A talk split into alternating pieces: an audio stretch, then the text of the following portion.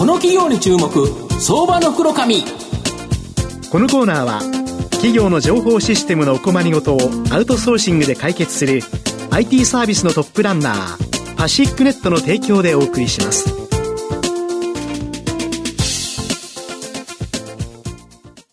ここからは相場の福の神こと藤本信之さんと一緒にお送りします。藤本さんよろしくお願いします。毎度、相場の福の神こと藤本でございます。まあ、今日ご紹介するのは、なんと昨日ですね、社名変更した企業をご紹介したいと思います。今日ご紹介させていただきますのが、昨日から社名変更した証券コード9565東証グロース上場、グロー代表取締役の谷田祐也さんにお越しいただいています。谷田さん、よろしくお願いします。よろしくお願いします。グローは東証グロースに上場しておりまして、現在株価が2366円、1単位24万円弱で買えます。東京都新宿区の東京メトロ四谷三丁目駅近くに本社がある創業以来 e スポーツの総合商社として e スポーツを活用したイベントの企画、運営やゲームに特化したインフルエンサーマーケティング、クリエイターサポートなど、えー、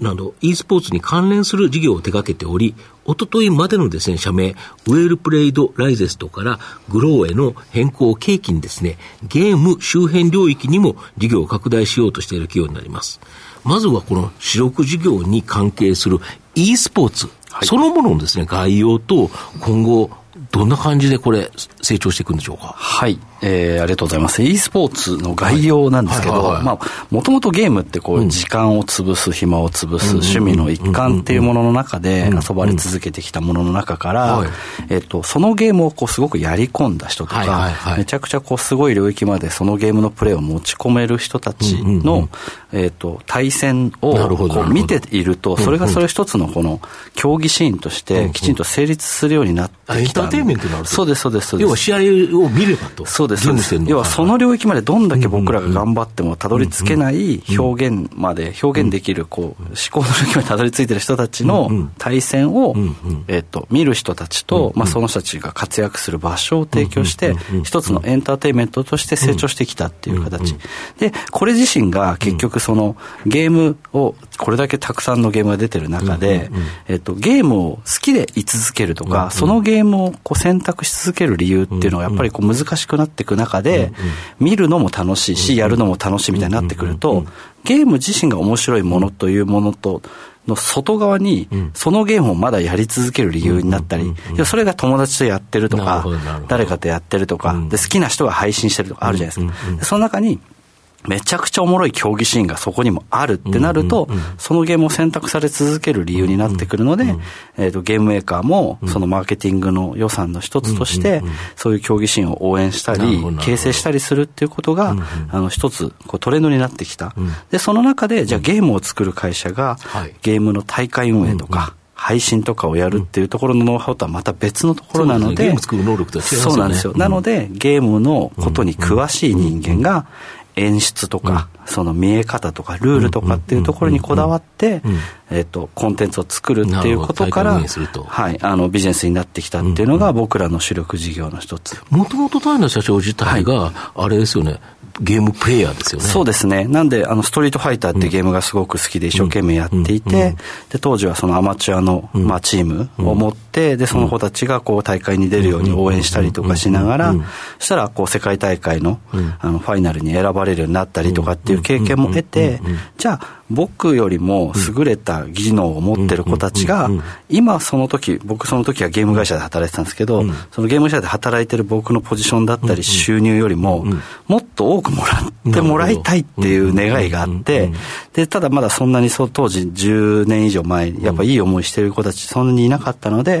彼らが活躍する舞台がこれから成長していくときに、まあそれをこう下支えする会社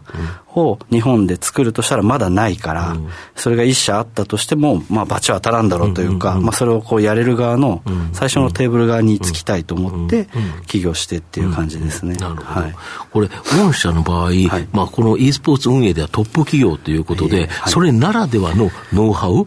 例えば、あの、野球中継だと、このカメラがここにあってとか、ピッチャーはここで投げるって決まってるじゃないですか。そうですね、そうですね。e スポーツちょっとないですよね。そうなんです。だから、あの、サッカー、野球と比べるとっていう言い方になったらあれですけど、そのゲームに詳しいだけだと、ゲームのトレンドってやっぱり変わっていくんですよね。よね。なので、毎年トレンドって10タイトルとか20タイトル変わっていっちゃうんですけど、どんなタイトルが流行っても、そのどのジャンル、例えばカードゲーム、対戦、格闘ゲームで違うシミュレーションゲーム、流行っても、そのゲームの領域が好きな人たちを、社員でこう担保してるんですよ。だからその時その時に流行ったものに合わせて、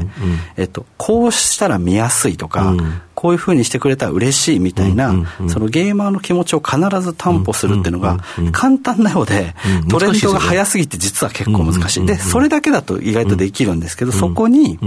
その今までのこのテレビの演出とか、映画の演出で、カメラワークってどういうふうに意識されてカメラって切られてるんだっけとか、テレビってこうやってるとストレスがないよねっていう、その既存のメディアの素晴らしい手法を教えてくれるディレクターの力も借りて、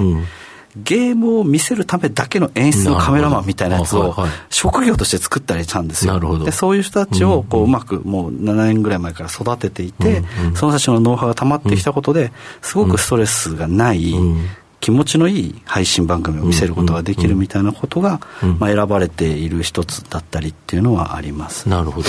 で、ゲームでは最近、あの、えっ、ー、と、クラフトサバイバルゲームのフルワールド。はい、はい、はい、これが総プレイヤー数1900万人、はい、最大同時接続者数200万人、めちゃくちゃ大人気なんですけど、めちゃくちゃ売れましたね。で、ウマ娘以来、ちょっと大ヒットがなかった日本のゲーム業界、なんか活気づいてきたんですけど、はい。いや、これはもう、各、そのメジャーなゲーム業界の方たちも、そのインディーズ業界もまあすごく元気になるきっかけだったというか、もともとそのゲーム業界の人たちだけがこう独立して立ち上げたというよりかは、またちょっと違う羊の人たちも含めて、あの立ち上がった会社だったりするので、まあなんか今までのこの既存の当たり前をあある意味こう壊しながら、あのリリースする中で、これだけグローバルで受けているタイトルを日本でインディーズで生まれるっていうのは、結構もう本当ここ10年20年あるかないかレベルの,、あの結果だなと思いますね。なるほど、御社にも公益があればいいかなという感じですよね。そうですね。まあなんか、うん、あの、僕たちはその競技シーンを支えている、うん、ゲームに詳しい人たちを支えているっていうことを繰り返しやってった結果、うん、これって結局どのゲームのゲーマーの気持ちも、その下支えできるし、その人たちにとっていいことを提案できるしってなってきたので、まあ今はその競技系のゲーム以外のゲームのプロモーションのお手伝いもたくさんさせていただく機会が増えてきたので、まあそういったノウハウもこういうところに活かせるといいなみたいなのを思ってます。ね。なるほど。はい、で、あとは IOC、国際オリンピック委員会が新設を検討しているオリンピック e スポーツゲームズについて、日本で2026年の大会の開催を打診していると、まあ一部メディアが報じたところとか、あとサウジアラビアがですね、去年 e スポーツワールドカップ、この創設を発表するなど、もう世界中でこの e スポーツ、めちゃくちゃ注目度高まってる。そうですね、めちゃくちゃ高くなってますね。うん、あの、オリンピックの方は去年シンガポールで初めてオリンピック e スポーツウィークっていう、初めて公式の IOC の主催の e スポーツのイベントがあって、、でいろんなタイトルで採用されたものをこう、要は IOC が見てきてる中で、やっぱすごい評判が良かったっていうか、競技としてもすごく面白いものになっていた、でそれを多分受けて、えっとそれを拡大させていくっていうのが多分彼らの中でおそらくあるという中で、その年末に、あの日本に打診があったっていう報道があったりとかもして、まあやっぱり日本で26年にそれが主催されるみたいになっていると、やっぱり日本はすごく大きなトレンドというか、あの影響になってくるかなというふうに思います。で、あとは、サウジはやっぱりすごいですね。あの、2030年ぐらいまでに、あの、ゲームと e スポーツの特区を、あの、キディアっていうところで、あの、作りますっていうふうに発表していて、で、そこに投下する予算というか市場に使う予定しているお金が60兆円ぐらいあるっていう。60兆円？はい。強烈ですよね。今、サウジってあれですもんね、任天堂の6%ぐらいの大株主ですよね。そうです。なんで実はその任天堂の株になってたり、上乗主になったりとか、あとは SNK っていうその、あの昔から画廊伝説とか、キングオブファイターズとか作ってるゲームの、実はもう親会社というか、あの、一等株主になってたりとか。するので、まあ、やっぱりすごくその日本のゲームとかアニメとか漫画とかがすごいあの好きなあの方たちが多くいらっしゃる中で、まあ、そのあたりの注目と、まあ、日本とのこのシナジーというのはすごいあるんじゃないかなというふうには見てますね。なるほど。はい。御社の今後の成長を引っ張るもの、教えていただきたいんですが。はい。えっと、e スポーツも一つの手段だなと思っているのが、やっぱりそのゲームが日常にあるっていうことを、よ、よしとするカルチャーを、まあ、当たり前にしたいというか、なんかこんな生き方もこんな生き方もあるっていう中で、その人にとっては本が好きとか、映画が好きっていうことで。おじいちゃんがやってるやつもあるんですそうなんです、そうなんです。あの、だから、はい、今、あの、ちょうどこの1週間ぐらいでめちゃくちゃバズってるのが、秋田県にあるマタギスナイパーズっていう、平均年齢70歳ぐらいの、あの、おじいちゃんたちの e スポーツのチームがあるんですけど、彼らがやってる e スポーツのその、ハイライトシーンというか、はい、出ててめちゃくちゃうまいんですよ、はい、でそのゲーム僕もあんまり得意じゃないんですけどもう僕よりもうまくて、はい、でその毎日配信してる中ですごい伸び伸びと66歳の方と70歳の方がこう話しながら。ボイチャで連携しながら、右右右こっちこっちって言って連携しながらそのゲームを楽しんでるっていうのがこう今すごく注目を浴びてて、まあ、そういうその高齢者になった時のその人生の過ごし方の一個として将棋とか麻雀とかいろんなのがあった中にそのゲームを選んでいくっていう人生を選ぶときにそれをこう選ぼうとしたときに今何があるかとかどうしたらいいかとかってまだ何にもみんなないんですよね。でそういうそのゲーミングライフスタイルみたいなものを想像していくっていうところのあの先駆けに僕らやりたいなと思ってるのでいろんな教育だったりヘルスケアだったりそういった領域にも難しいことを簡単にする力がゲームはあるので、まあ、それをこう実現していくっていうソリューションとかサービスとかを、まあ、作っていく会社をやっていければ、まあ、すごくこういろいろなことが伸びしろになっていくんじゃないかなっていうのはそのただのゲームの暇つぶしから競技っていうものを消化させていくこの8年、でこの先のじゃあ10年を考えた時に、そういう教育に使えたり、老後に使えたりっていうものが伸びていくと、まあ、そういう選択肢もあるよねっていうのが、世の中の当たり前になってもいいんじゃないかと思ってあのおじいちゃん、絶対ボケないですよね。やばいです。よ、もう、もう、こんな難しいことやってるんで。もう、パソコンでよく指あんなに動いて、やれるなっていう人たちですね。それがなんかあのね、もともとこう、漁師が一番多い、またぎのね、多かった秋田で、そのチームが生まれて、今それがすごく注目をって同時視聴者数も平日で2000人とか3000人見てるんですよね。なんですごく注目を浴びてるんで、うん、まあ、そういうのがいい事例になっていけばいいなとは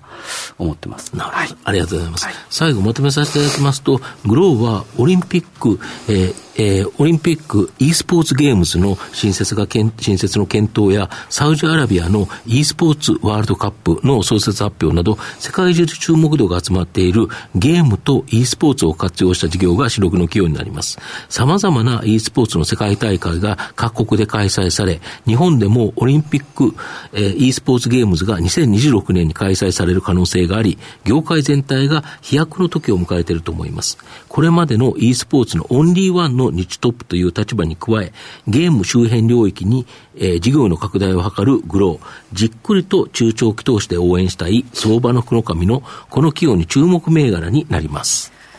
今日は証券コード9565東証グロース上場グロー代表取締役の谷田裕也さんにお越しいただきました。